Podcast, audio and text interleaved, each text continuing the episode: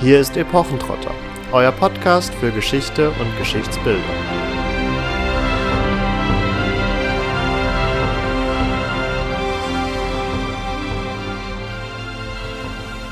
Hallo und herzlich willkommen zu Epochentrotter.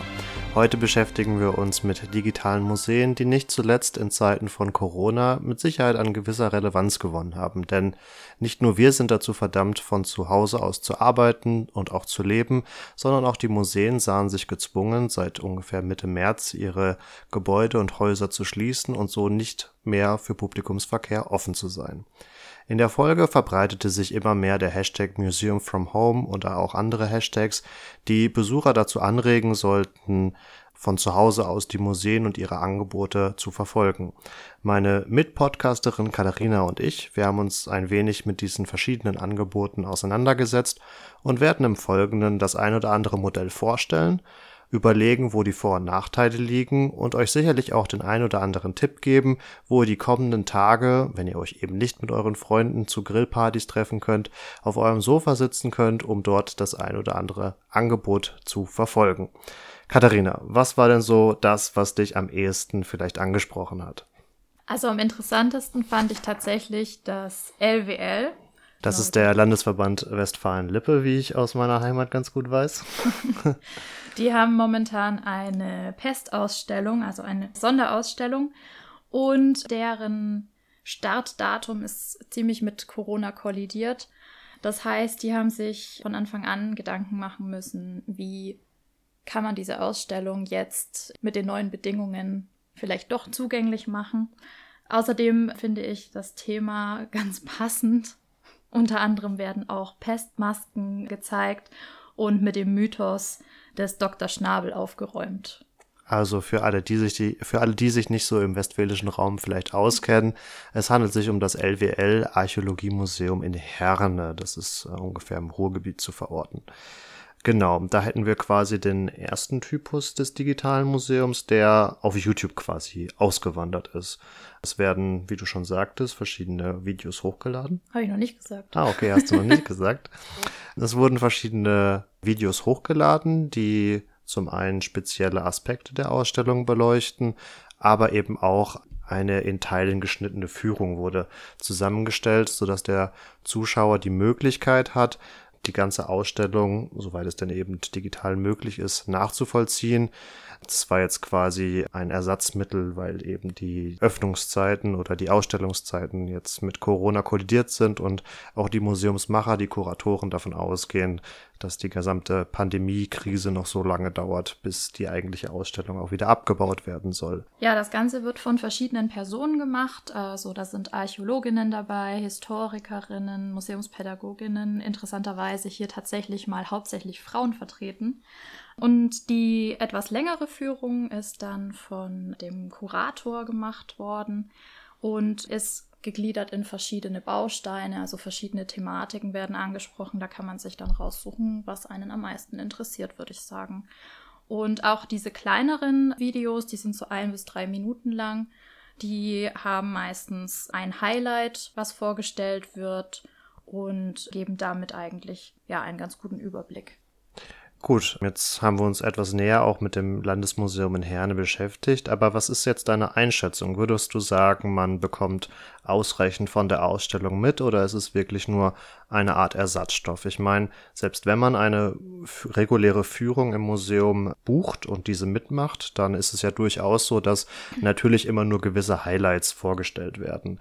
Man hat aber in den Augenblicken, wo man entweder durch den Raum geht oder auch wenn man den äh, Ausführungen des Kurators lauscht, immer die Möglichkeit, auch links und rechts des Weges ein wenig zu schauen, sich die vielleicht nicht ganz so wichtigen Exponate anzusehen.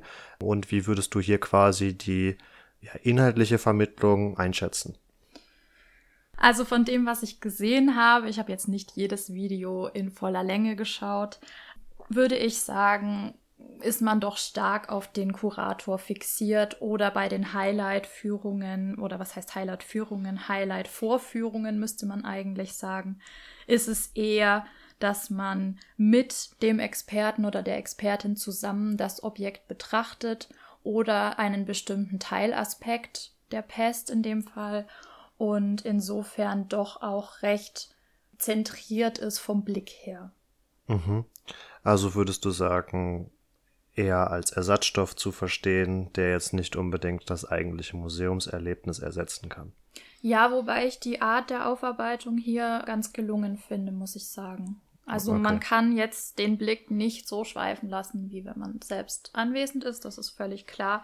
Aber es ist trotz alledem, finde ich, ein guter Ersatz. Und damit beantworte ich, denke ich, deine Frage. Ja, es ist und bleibt ein Ersatz. Es kann den Museumsbesuch nicht vollends aufwiegen, aber es ist ein guter Versuch, würde ich meinen. Mhm.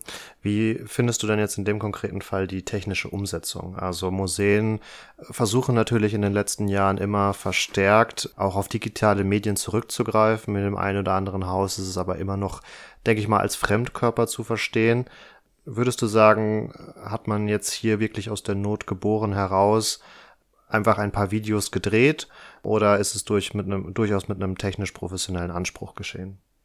Auch ich denke, der technische Anspruch ist so auf mittlerem Niveau. Man kann jetzt natürlich dann gleich noch den Vergleich ziehen. Ich denke, für das, was der Anspruch ist, ist es durchaus technisch gut umgesetzt. Also der Ton ist ausreichend gut ähm, und auch von der Kameraführung her, also man sieht, worum es geht.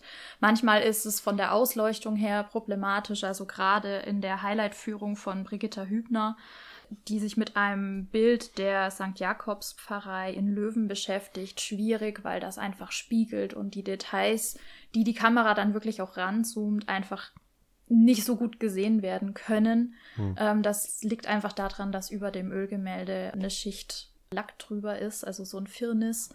Und ja, das spiegelt einfach furchtbar. Ja, ich muss ja aber fairerweise oder kritischerweise eher sagen, dass ich denke, dass der dass, der, dass die technische Umsetzung besser gelungen wäre, wenn man eben, wie du schon sagtest, zwar diese Highlight-Exponate vorstellt, ähm, aber sich dann nicht unbedingt auf das Videobild verlassen würde, ähm, wo man offensichtlich noch nicht so viel Erfahrung hat, das umzusetzen, sei es jetzt in der Kameraführung oder auch in der Ausleuchtung. Ähm, und stattdessen, sage ich mal, den Ton der Kuratorin oder des Kuratoren genommen hätte und dann eben hochauflösende Fotografieaufnahmen ins Bild gestellt hätte, was jetzt auch schnitttechnisch kein allzu großer Anspruch gewesen wäre. Ich denke, gerade in den Details wäre für den Zuschauer zu Hause ähm, das Exponat besser erkennbar gewesen. Ja, auf jeden Fall. Ähm, für das LWL ist allerdings dieses Medium, also Ton und Bild für die Ausstellung zu verwenden, nichts Neues. Also auch vor Corona gab es hier schon ähm, einzelne Videos auf der Plattform zum Beispiel die fantastische Museumsnacht und aber auch zum Beispiel Lesungen. Da wurde schon experimentiert und was ich sehr positiv finde, es gibt ein extra kleines Format für Kinder. Das heißt also, da gibt es zwei äh, Museumspädagogen, würde ich sagen, die mit den Figuren Ratte Milli und Maulwurf Kalle versuchen, auch die etwas jüngeren Interessierten anzusprechen und das finde ich ist sehr positiv hervorzuheben, weil das natürlich auch immer der Anspruch ist, für die kleineren etwas anzubieten. Das ist tatsächlich auch ein Aspekt, den man nicht außer Acht lassen sollte. Nur weil Museen jetzt anfangen, plötzlich einen Digitalauftritt zu haben, heißt das noch lange nicht, dass er konsumiert worden ist äh, oder konsumiert wird. Viele Museen sind lange Zeit in der analogen Welt präsent gewesen, haben in diesem Bereich ihre Werbung geschaltet und wenn sie jetzt plötzlich einen YouTube-Account aufmachen, heißt das noch lange nicht, dass der in dieser schieren Masse von Accounts überhaupt wahrgenommen wird. Fürs LWL scheint es ganz gut zu laufen. Also das hatte ich mir mal angeschaut. Die haben so 200 bis 3000 Views pro Video, was jetzt im Maßstab zu den großen Influencern vielleicht nicht so viel erscheint. Aber ich denke mir, wenn man eine Sonderausstellung hat und das ein paar tausend Leute dann tatsächlich mal reingeklickt haben, ist es in diesen Zeiten immer noch erfolgreicher als wenn eben die Ausstellung gar nicht wahrgenommen wird. Kleinere Museen, die halt vorher gar nichts gemacht haben, ja, tauchen da komplett unter. Ein Beispiel, was ich mir angeschaut hatte, ist das Freilichtlabor in Laurisharm. Ähm, das gehört zum UNESCO-Weltkulturerbe des Kloster Lorsch und ähm, das stellt einen idealtypischen Zentralhof aus dem 8. und 9. Jahrhundert nach Christus dar. Also letztendlich so ein archäologischer Park, möchte man es mal ganz grob umschreiben, wo eben eine frühmittelalterliche Siedlung dargestellt wird.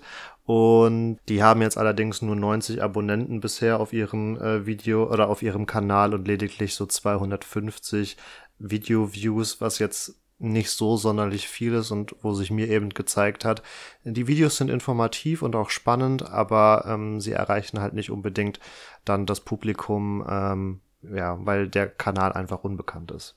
Aber denkst du denn, dass das Freilichtlabor, glaube ich, heißt es, ähm, dass das Freilichtlabor, oh, das ist jetzt gemein, dass das so viele Besucher hätte?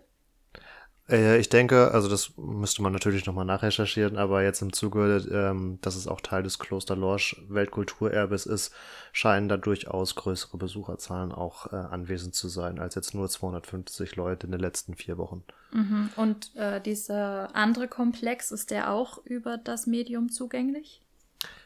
Tja, das müsste man wohl nochmal nachrecherchieren.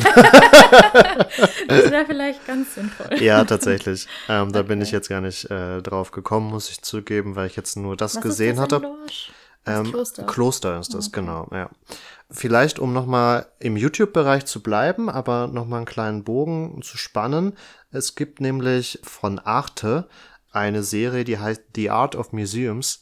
Und da werden insgesamt acht Museen weltweit vorgestellt. Wir haben uns jetzt, glaube ich, beide mit äh, der Folge zum Kunsthistorischen Museum Wien auseinandergesetzt, wo unter anderem äh, Vivian Westwood dann, eine bekannte Modedesignerin, wer sie nicht kennt, durch das Museum führt.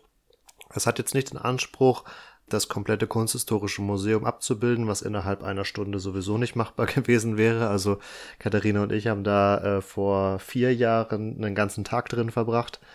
Ähm, es fokussiert sich auf die Gemälde und hat natürlich dann dadurch, dass da eine recht exzentrische Persönlichkeit mit involviert ist, ähm, dann einen sehr subjektiven Touch und hat jetzt nicht so den vielleicht hochwissenschaftlichen Anspruch wie eine Kuratorenführung, aber ähm, da, das finde ich ganz interessant und da kommen wir bei dem bei der nächsten Kategorie quasi nochmal drauf, zeigt sich, dass es für die Museen, die, wie ich oder wie wir schon festgestellt haben, vielleicht nicht so im digitalen verhaftet sind, durchaus interessant sein kann, sich quasi Experten von anderer Seite ins Boot zu holen.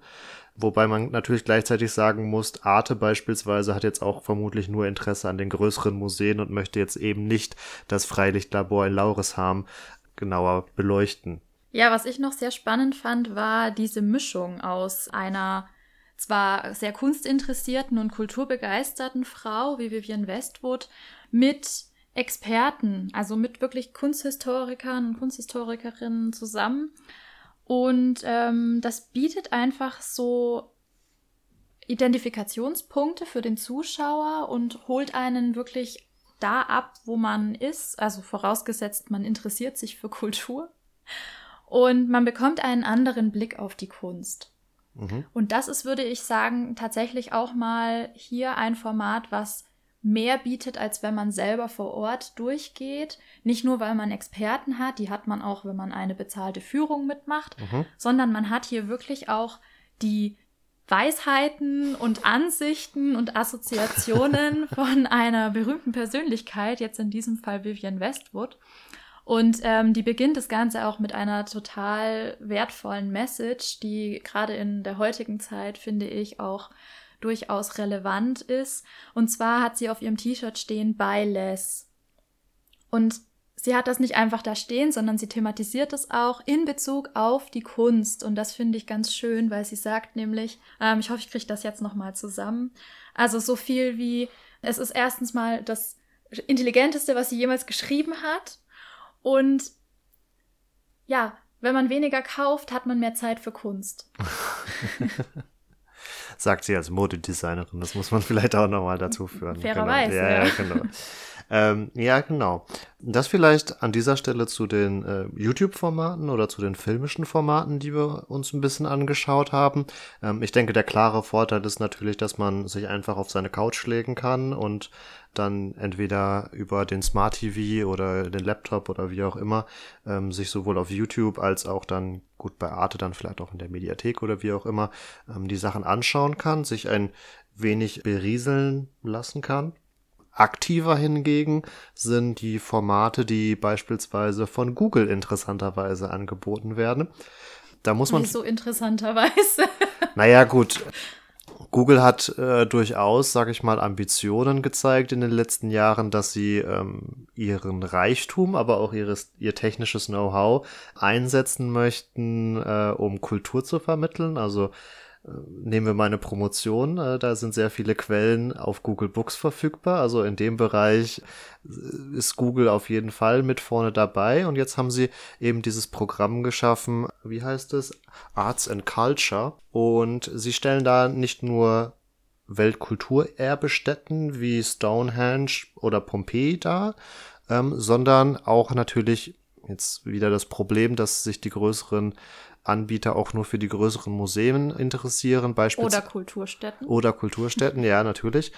Beispielsweise das British Museum in London oder auch das Pergamon Museum in Berlin. Und auch der Louvre in Paris. Ah, okay. Was vielleicht nicht ganz unspannend ist, weil zumindest bei dem weiß ich, dass man entweder sehr lange anstehen muss oder man ist ein Early Bird und kauft sich vorher schon das Ticket online, stellt sich dann in die etwas kürzere Schlange. Aber in jedem Fall kostet es einen Haufen Geld. Ja, das Problem haben wir beim British, British Museum nicht, weil äh, bekannterweise zumindest die öffentlichen Museen in England freien Eintritt haben. Genau. Genau. Kommen wir vielleicht ganz kurz erst auf Pompeji und Stonehenge äh, zu sprechen, weil tatsächlich gibt es dazu nicht so viel zu sagen. Man hat halt, wie man es klassisch kennt, wenn man auch ähm, in Berlin, München, Hamburg, in den größeren Städten, sage ich mal, mit Google Maps unterwegs ist, immer die Möglichkeit, auch in die Street View-Ansicht zu gehen. Das heißt, dass da mal ein entsprechendes Auto mit vielen Kameras durchgefahren ist und es entsprechend zugänglich gemacht wurde. Ähnlich, finde ich, verhält es sich bei Stonehenge und Pompeji, um jetzt bei diesen Beispielen zu bleiben. Man kann durchlaufen, man hat aber nicht immer den besten Blick auf vielleicht Sachen, die einen interessieren, weil eben immer gewisse Spots auf dem Weg gegeben werden. Ja, die Handbewegung habt ihr jetzt nicht gesehen. ähm, gewisse Spots vorgegeben werden. Und was mich am meisten gestört hat, der Besucher bleibt für sich. Heißt, er kann sich alles anschauen, ähm, aber er erhält nirgendwo Zusatzinformationen. Das ist richtig. Man ist nicht ganz allein, denn zum Beispiel in Pompeji ist das Ganze an einem Tag, der sehr besucherreich war, aufgenommen worden. Das, das sind heißt, aber alle unkenntlich gemacht worden. ja, aber man ist nicht wirklich allein. Anders verhält es sich in Stonehenge. Da sieht man nur den Menschen, der äh, netterweise die Aufnahmen gemacht hat. Gut, sei es wie es will. Gerade bei Stonehenge finde ich es ganz gut gemacht, weil man zumindest alles was es dort zu sehen gibt, sehen kann. Gerade Stonehenge mit seiner Monumentalität funktioniert aber, finde ich, dann auf dem Bildschirm nicht. Darauf wollte ich gerade hinaus. Okay. Ich hatte ähm, an Outlander denken müssen. Okay. Und Steinkreise. und Steinkreise. Und ich war selbst auch schon mal in England, in Cornwall, in einem Moor, wo sehr kleine Steinkreise, aber immerhin welche standen. Und die Atmosphäre in so einem Moor ist einfach ganz besonders. Also man ist wirklich komplett in der Natur und Stonehenge, glaube ich, hat das auch. Man sieht das. Drumherum ist eigentlich nichts. Und trotzdem hat man dann natürlich am Bildschirm zu Hause nicht diese Magie, die vielleicht in der Luft liegt, die man sich dann da auch irgendwie wünscht, wenn man überlegt, wie aufgeladen das ist. Also man weiß ja immer noch nicht ganz genau, was hat es damit auf sich. Ist das ein Kalendarium oder ähm, ist das wirklich irgendwas, kultisch aufgeladenes. Insofern schöne Idee, immerhin, man kann es anschauen, aber es kann überhaupt nicht den Moment aufwiegen, wenn man da selbst steht und vielleicht auch selbst den Stein berühren kann. Insofern fehlt mir da im Vergleich jetzt zu den Videoaufarbeitungen doch einiges. Und auch das, was du gesagt hattest gerade, man hat keine Zusatzinformationen. Hm. Und gerade in Pompeji habe ich auch noch mir gewünscht, dass man nicht nur auf den auf den Straßen sich bewegen kann, sondern dass man abbiegen kann, dass man in eine Ruine rein kann, dass man vielleicht sogar eine von den Villen besichtigen kann. Ich weiß allerdings nicht, wie das ähm, in echt ist. Äh, doch, also in echt kann man ja auch quasi nicht in jedes Gebäude reingehen, aber es sind durchaus einige Gebäude und Villen wirklich auch frei zugänglich und Pompeji lebt ja auch gerade davon, dass vor allen Dingen immer die Erdgeschosse noch stehen geblieben sind. Also da bestehen, besteht durchaus äh, die Möglichkeit, ja, da, wie gesagt, ist eher dieses klassische Google Street View, wo man halt eben einmal die Straßen abgefahren hat, mehr oder weniger, und eben nicht, sage ich mal, das gesamte Gelände kartografiert abgelichtet hat. Ja. Aus allen Blickwinkeln. Mhm. Deswegen finde ich es umso spannender, dass es dann im kleinteiligen Bereich besser funktioniert. Also jetzt, um quasi die Überleitung zu schaffen zu den Museen, weil die Spots wo die Kamera ja immer positioniert mhm. wird, um diese 360-Grad-Ansicht äh, eben aufzuzeichnen, in den Räumen der Museen immer wesentlich enger beieinander sind als jetzt in so großen Geländen wie von Pompeji beispielsweise und man dann dadurch einfach besser immer den Blickwinkel einnehmen kann innerhalb des Raumes, den man jetzt eben wählen möchte, um sich was anzuschauen beispielsweise. Ja, an sich gebe ich dir da völlig recht. Allerdings habe ich gerade im British Museum ähm, einen Fund entdeckt ähm, aus dem Sutton Ship Burial, ähm, wo es einen super schönen Helm gibt. Also der ist unwahrscheinlich aufwendig äh, geschmiedet worden und den hätte ich gerne mal von vorne im Detail gesehen und ich habe glaube ich, äh, fünf Minuten lang mich immer wieder rumgeklickt und versucht, ob ich es nicht doch irgendwie hinbekomme. Und ja, offensichtlich fand derjenige, der die Kamera platziert hat, gerade diesen Gegenstand nicht, äh, nicht so betrachtungswürdig wie ich. Jedenfalls ähm, kommt vielleicht, man nur so mit Ach und Krach ja, dann tatsächlich. Vielleicht ganz Bild. kurz zur Kontextualisierung. Ja, ich unterbreche dich, das ist mir gerade klar. Ähm, aber äh, der Sutton Hoo Fund ist ein äh, Fund aus dem, ich glaube, siebten oder achten Jahrhundert, eben in England. Aus dem um 600 äh, schreibt Katharina hier gerade. Ähm, und der ein oder andere kann vielleicht mit dem Namen nichts anfangen, aber wenn ihr das ist jetzt ein bisschen sehr populärwissenschaftlich, aber wenn ihr an äh, monumental ausgestaltete Wikingerhelme denkt, dann habt ihr den auf jeden Fall vor Augen, sage ich mal. Ist ein äh, sehr prunkvoller Helm mit vielen Goldornamenten auch ähm, und vielen ähm, ja, Detaildarstellungen, sage ich mal. Und da können wir dann auch direkt zum nächsten Punkt kommen, wenn sich das für dich anschließt. Ähm, da finde ich es nämlich dann interessant, dass der eben nicht, und hier greift so ein bisschen die Kombinatorik von dem Arts and Culture Projekt von Google, dass eben nicht nur ein Google Street View, sag ich mal, durchs Museum angeboten wird, sondern dass auch die Highlight-Funde nochmal separat in einer Galerie und mit Informationen ausgestattet werden. Und ich habe mich auch ein bisschen durchs British Museum geklickt und hatte an mehreren Stellen die Möglichkeit, dann an diesen Highlight-Objekten ein, äh, ein Punkt auszuwählen, ein Icon auszuwählen und habe dann eben diese ein Bild, eine bessere Fotoaufnahme samt Informationen eingeblendet bekommen. Das finde ich jetzt sehr interessant. Das ist mir nämlich völlig entgangen. Das war nämlich auch genau das, was ich hier ähm, zu bemängeln gehabt hätte.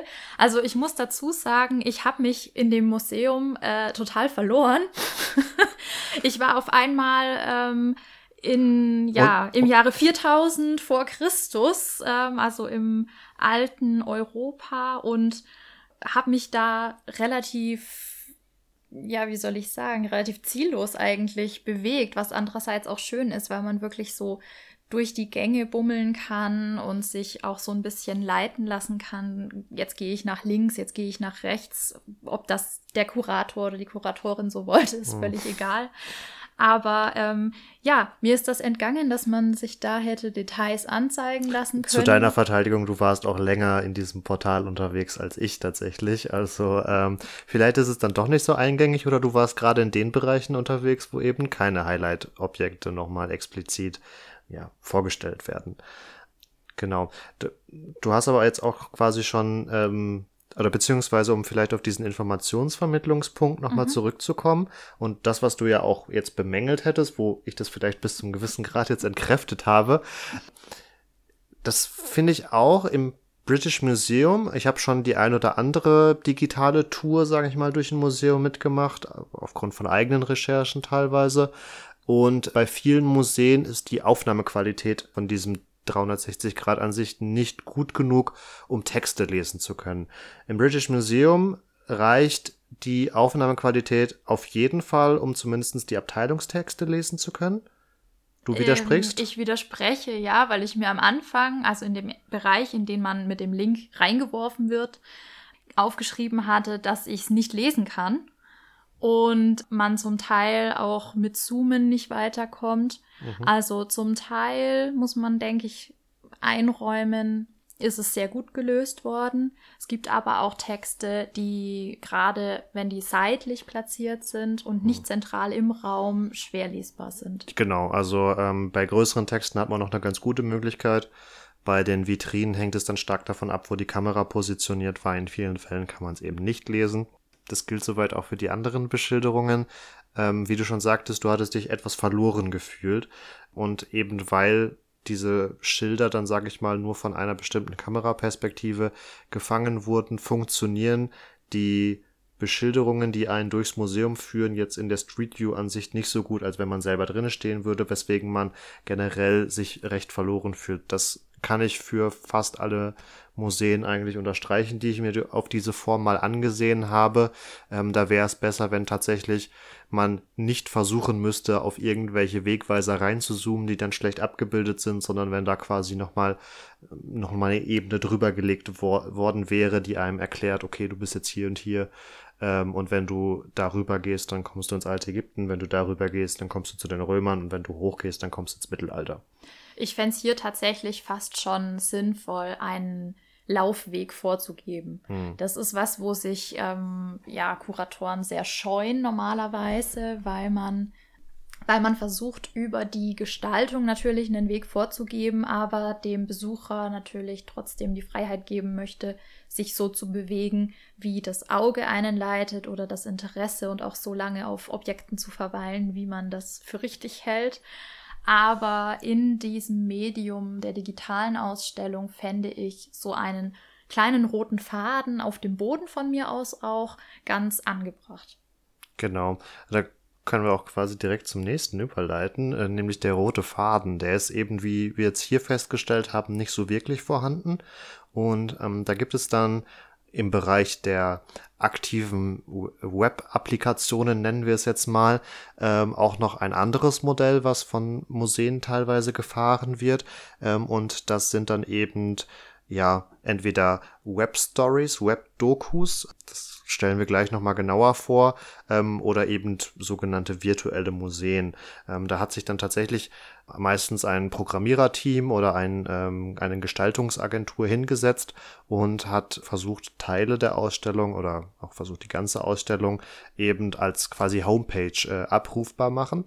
Das reicht von einfachen Bildergalerien, wo die Exponate, hier meistens auch die Highlights abgebildet werden, wirklich hin bis zu eben den schon erwähnten Web Stories, wo mein Scrollen oder mein Wischen über den Touchbildschirm quasi den, den Leitfaden durch die Ausstellung bildet. Und also ihr fangt oben mit einer Einführung an und dadurch, dass ihr runterscrollt, sag ich mal, bewegt ihr euch dann Stück für Stück weiter durch die Ausstellung. Ein Beispiel, was ich mir hier angeschaut hatte, war vom Archäologischen Museum Hamburg die die Webstory Hammerburg, also die Ursprünge der Stadt Hamburg letztendlich, aufbereitet haben. Hattest du es angeschaut? Nein, okay. tatsächlich nicht. Ich bin sehr gespannt. Da bist du sehr gespannt, genau. Und ähm, ihr müsst euch das letztendlich vorstellen, wie so einen ausführlichen, etwas gestalterisch aufgewerteten ähm, Reportageartikel auf der Süddeutschen, der Zeit oder anderen Zeitschriftenportalen wo ihr immer Textelemente habt, meistens relativ kurz gefasst, damit man eben auch das Gefühl hat, äh, voranzukommen und nicht einfach nur eine Bleiwüste zu bearbeiten und dann immer wieder, jetzt in diesem konkreten Fall, Rekonstruktionszeichnungen, Aufnahmen von Exponaten oder dergleichen. Und ich habe mich im Zuge meines äh, Studiums mal ein bisschen genauer mit diesen Webdokus für eine Hausarbeit auseinandergesetzt gehabt. Und das kann ein wirklich sehr wirkmächtiges Tool sein, weil wirklich dann auch mit Sound gearbeitet werden kann und mit Videos, äh, verschiedenen Animationen und so weiter und so fort, die dann auch wirklich ineinander gleiten und so ein sehr multimediales Erlebnis garantieren, ist natürlich dann auch recht aufwendig ähm, in der Produktion. Und hier kommen wir wieder zu dem Punkt, dass viele Museen eher im analogen Bereich unterwegs sind.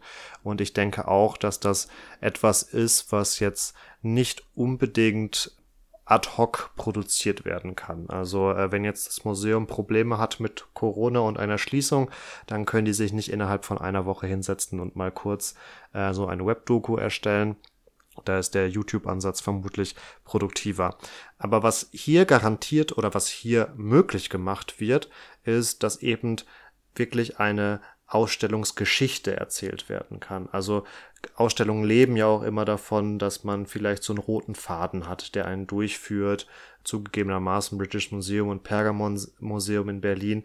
Das sind eher so klassische Sammlungsmuseen, mhm. die einfach ausstellen, was sie haben und aufgrund ihres Fundreichtums genug haben, dass es ansprechend ist.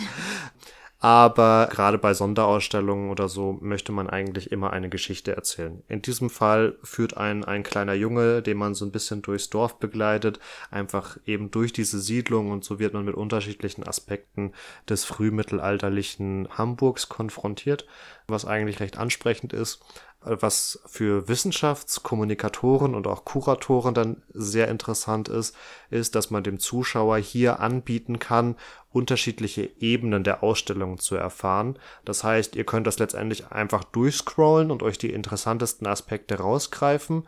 Aber wenn die Webdoku gut gemacht ist, könnt ihr an den euch interessierenden Punkten noch weiterklicken und halt einfach Zusatzinformationen gewinnen. Genau, das ist für mich persönlich so ein bisschen die optimale Umsetzung einer Ausstellung im digitalen Bereich, weil das andere ist ja immer nur ein Abbild einer analogen Ausstellung im digitalen, was, wie wir jetzt auch gehört haben, nicht, vielleicht nicht unbedingt immer vernünftig funktioniert. Aber, und hier kommen wir, glaube ich, zu einem großen Kritikpunkt von dir, man muss sich halt aktiv vor sein Endgerät setzen und wirklich die Muße und die Geduld aufbringen, sich da durchzuklicken. Ja, genau. Deswegen bin ich ein großer Fan von diesen ähm, videotechnischen Aufbereitungen. Ich finde allerdings, diese Webstory klingt total spannend. Und zwar aus dem Grund, weil mich das abholt, wenn da Authentizität generiert wird, darüber, dass da quasi in der Stadt, wie sie damals ausgesehen hat, mir das Leben gezeigt wird, mir die Stadt gezeigt wird. Das finde ich hat ziemlich einen Vorteil gegenüber einer Ausstellung auch im analogen Bereich, weil sie etwas leistet, was die Ausstellung gar nicht kann. Denn wie du richtig gesagt hast, das ist immer ein Abbild. Also eine Ausstellung versucht ja immer abzubilden, was man an Funden hat und um die Funde herum vielleicht eine kleine Geschichte zu erzählen. Ja, aber bei gerade moderneren Museen hast, wird ja inzwischen auch sehr viel auch mit großflächigen Re Re Rekonstruktionszeichnungen gearbeitet, sodass du ja auch da diesen Effekt hast, dass du in, nach Möglichkeit in die Lebenswelt hineingezogen wirst. Ja, aber trotzdem, wenn ich mir vorstelle, ähm, manche Leute haben sogar auch eine VR-Brille zu Hause. Ich setze mir das Ding auf und laufe da durch das alte Hamburg. Ich glaube, das ist jetzt noch eine Stufe, die wir jetzt noch nicht erreicht haben. Also ihr müsst euch das erstmal als plane Webseite vorstellen. Aber ja, vielleicht kommen wir irgendwann dahin. Gut, also Versuche davon gibt es ja auch in Museen. Ja. In Stuttgart hatten wir das gesehen zu der Schwerterausstellung im Landesmuseum. Ja, die lief im Alten Schloss. Im Alten Schloss, genau. Also der Versuch ist da. Gut, jetzt habe ich mehr reininterpretiert, als eigentlich ist. Trotzdem finde ich solche Storytelling-Sachen immer ansprechender als eine einfache Sammlungsausstellung. Ja, sie sind ja letztendlich auch nach Möglichkeit notwendig, sag ich mal. Und vor allen Dingen, wenn ich das jetzt richtig verstanden habe, brauche ich für die ähm, Hammerburg nicht extra eine Aufarbeitung für Kinder. Nehmen Sie Stellung. Ja, ja. ähm, Warum, warum brauche ich jetzt in dem Fall keine Aufarbeitung für Kinder? Ich habe eine Identifikationsfigur in Form von diesem kleinen Jungen, von dem du erzählt hast. Ja, das ist natürlich richtig, aber ähm, wir haben jetzt schon überlegt, ob sich wir gehen jetzt von einem 0815 Erwachsenen aus, der sich jetzt erstmal ähm, mit entsprechenden Sachen auseinandersetzt. Ob sich dann ein Kind davor setzt und sich eben durch Textsätze und Bilder klickt. Ja, aber ich glaube, das ist jetzt böse gesagt, aber ich glaube nicht, dass dieses Kind das Ende der Ausstellung erreichen würde. Na, aber okay. es könnte zumindest mal reinschauen. Ich glaube, dafür sind dann nicht genug Interaktionsmöglichkeiten da, um zu sagen, okay, das Kind setzt sich jetzt davor und arbeitet sich auch über Rätsel oder Spiele quasi ähm, durch die Vergangenheit, sondern man, auch wenn man aktiv durchscrollt, bleibt man in einer in einer eher passiven Rolle des mhm. Konsumierens, sage ich mal. Na gut, aber das wäre ja dann nochmal ein Ansatzpunkt, an dem die ganzen Formen eigentlich arbeiten sollten, mal ausgenommen das LWL, das ich so positiv hervorgehoben habe. Aber es wäre schön, wenn gerade jetzt in der Zeit, wo die Schulen geschlossen haben und auch die Kitas und so weiter, es eine Möglichkeit gäbe, Kindern, die ja interessiert sind an solchen Themen, irgendwie eine Anlaufstelle zu bieten und gerade da dann auch Formate anzubieten, die über Rätsel, die über Geschichten da einfach die Kinder ein bisschen abholen. Genau, dann kann man sich eigentlich, glaube ich, in diesen Zeiten nur so anschließen. Dann äh, kommen wir, glaube ich, mal zu einem Punkt, weil sonst schwafeln wir hier noch ewig weiter. Also Pergamon Museum und British Museum können wir empfehlen, um sich's mal anzuschauen und einen Überblick zu gewinnen. Ähm, ja. Ergänzend vielleicht noch ganz kurz zum Louvre. Entschuldigung, da das vergesse ich, mir, ich immer. Ja. Da hatte ich mir wirklich ähm, viel versprochen. Da fand ich es ein bisschen schade, dass es sehr, sehr eingeschränkt ist, was man sehen kann. Mhm. Aber ich hatte mich dann gefreut, weil ich da die Funktion hatte des Fragezeichen-Buttons und der Vergrößerungslupe. Das heißt, man kann, wenn man ein Objekt findet, zum Beispiel von Albrecht Dürer, das Selbstporträt von 1471, dann kann man da auf die Lupe klicken und sieht wirklich eine sehr, sehr hochauflösende Aufnahme. Und über die andere Funktion, nämlich dieses Fragezeichen, kann ich dann den kompletten Objekttext abrufen. Einschränkung hier, man sollte des Französischen mächtig sein, denn man kommt über den Link zwar auf eine Seite, die auf Englisch ist, aber die Aufarbeitung dann tatsächlich mit diesen 360 Grad Ansichten bleibt im Original, in der Originalsprache und ist damit vielleicht nicht für alle so zugänglich, wie hm. man sich das wünschen würde. Genau. Unser Tipp geht aber auch dann, glaube ich, in die Richtung, dass man sich vor den großen Museen eben über dieses ähm, Arts and Culture von Google Museen aussuchen kann, ein bisschen Appetit machen kann und mehr oder weniger den nächsten Urlaub plant, wenn dann eben mal wieder äh, die Reisebeschränkungen aufgehoben sind. Vielleicht auch noch das ein oder andere entdeckt, wenn man sich so ein bisschen durchklickt, auf das man dann ähm, noch ja, Spaß gewinnt oder auf das man Lust hat. Auf das man Lust hat, genau, Entschuldigung. Und dann darüber hinausgehen, gerade in diesem Sonderausstellungsbereich, wo man natürlich dann anders als bei den großen Museen mit ihren sammlungsintensiven Dauerausstellungen äh, zeitlich einfach begrenzt ist, dann empfehlen wir das LWL Archäologiemuseum in Herne mit seiner YouTube-Aufbereitung. Und wer sich die Webstory von der Hammerburg mal anschauen will, da stellen wir alle Links in der Video- und Podcast-Beschreibung. Und so hoffen wir, haben wir euch ein paar ja, Ideen mit auf den Weg gegeben, wie ihr die kommenden Tage und Woche, Wochen noch gestalten könnt und verabschieden uns bis zum nächsten Mal.